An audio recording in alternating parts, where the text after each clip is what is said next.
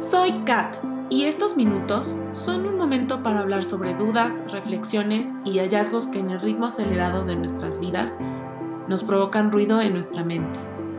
Cae en tu mente, pero impacta en tu corazón y hablarlo te da paz, nos da paz.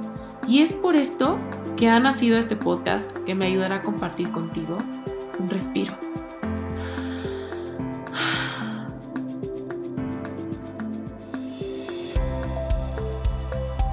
Bienvenidos a un nuevo episodio de Respiro. Para empezar, les voy a compartir esta pregunta. ¿Creen correcto comentarle a un ser querido algo sobre su cuerpo? Sí, con la intención de ayudar o definitivamente no. Mientras que para algunos la respuesta es más que obvia, para otros la tienen en cuestionamiento, sí o no. Y pueden responder, no, pues dependiendo de las circunstancias, me aviento o no. Más adelante les comparto mi opinión. Durante toda mi vida, el comentario que más he recibido hacia mi físico es que soy una mujer o en su tiempo, cuando fui niña, grandota. Mido 1,74, nada más como referencia. Eh, y bueno, toda mi vida he vivido en México y un ratito en España, nada más para que lo tengan en contexto. Generalmente me decían así cuando yo había subido de peso y cuando estuve en el menor peso en mi vida, me decían que era alta o ay, que qué flaca estaba. Siempre tuve, así como lo podrán ver, un conflicto con la palabra grandota. Creía que por no hacerme sentir mal, las personas en vez de decirme gorda, me decían esta palabra. Hasta que hace unas semanas hice una encuesta en Instagram en donde el 70% de las personas utilizan grandota, eso es lo que dicen, cuando se refieren a una persona que está alta. Y 30% digamos que coincidían con mi perspectiva. La verdad me di cuenta que todo estaba en mi percepción y cómo tomo los comentarios que vienen de las personas hacia mí. Al final, en realidad no importa con qué intención vengan estos comentarios, lo que importa es cómo yo dejaba que me afectaran. Incluso, pues que afectaran en, mi seguridad, ¿no? En, pues sí, en estas dudas que yo tenía sobre mi cuerpo y pues sobre mi autoestima en general.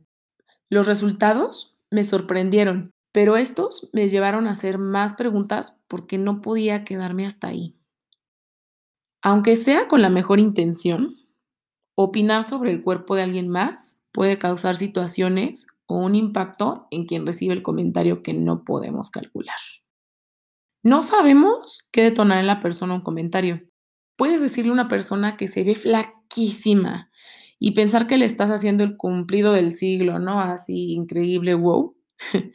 Mientras que esa persona ha luchado por subir de peso por toda su vida o por bastante tiempo y justo tu comentario le cae como un balde de agua fría. Incluso sin tú saberlo, puede esta persona estar luchando con un trastorno alimenticio y seguramente tener un estado frágil, ¿no? Eh, psicológica o emocionalmente. Que tu comentario seguramente le va a dar en la moder a su proceso de recuperación. Digo, no es tu intención, no lo sabías, pero ahora tal vez puedes hacer conciencia sobre ello. Vámonos más a fondo. ¿Por qué emitimos opiniones sobre el cuerpo de los demás? ¿Qué es lo que en verdad estamos proyectando? ¿Serán nuestras inseguridades? ¿Será nuestro sesgo de información o será nuestro propio pobre criterio? Últimamente he leído muchos comentarios de hate en publicaciones informativas acerca de la gordofobia, en donde estas personas haters refutan que está muy mal normalizar la obesidad porque creen que es una amenaza contra la salud. Para este tema, que pues realmente no soy una profesional experta. Les dejo un link en la descripción del podcast en donde podrán informarse. existe un, un concepto que se llama Health at Every Size, que es un concepto con el cual los médicos trabajan para tratar a sus pacientes obesos o con sobrepeso desde una postura tolerante en la que no infiere que bajar de peso es la única solución a su salud. Pues como pues, lógicamente lo podemos saber, no es lo único que cura todas las enfermedades. Em, échenle un ojo, infórmense y, y me cuentan qué tal. Regresando al tema del hate, es ahí cuando noto que las personas no hemos escuchado el verdadero mensaje con atención. No se trata de normalizar la obesidad, se trata de normalizar el no comentarle nada a nadie sobre su cuerpo. El físico de las personas no debería de ser tema.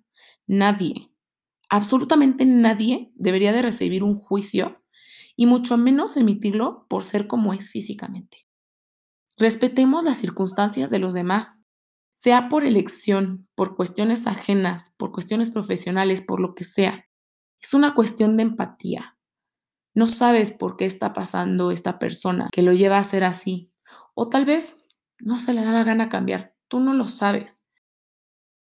Si queremos muchísimo a nuestros cercanos y tal vez notamos que tienen un cierto potencial, según, y ojo aquí, nuestros propios estándares, que no necesariamente son los de ellos, a menos de que te pidan tu opinión, la mayoría de las personas tienen un espejo y viven consigo mismas. No necesitan que tú reflejes tus proyecciones en ellas. Déjalas vivir su proceso.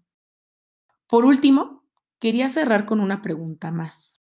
¿Ustedes creen que este tema sea más recurrente en las mujeres?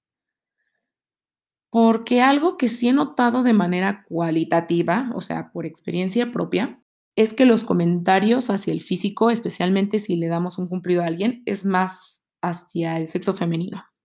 En cambio, a hombres les felicitamos por sus logros, sus capacidades y su inteligencia. ¿Será que este tema tiene un acento un tanto mm, machista o de género? No creo que en su totalidad, sea así, pues amigos me han compartido que les afecta mucho los comentarios hacia su físico y que entre hombres se juzgan también, solamente que no comparten tanto.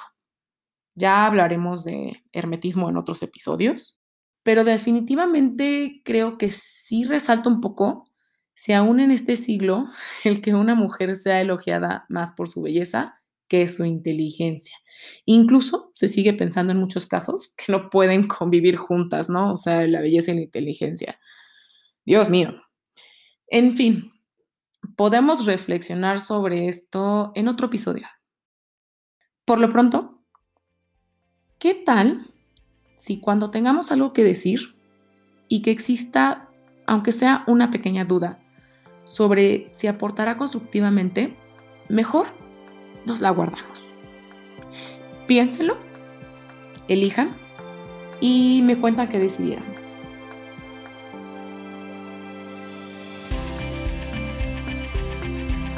Espero que este episodio te haya impactado de alguna manera bonita y te haya dado un respiro.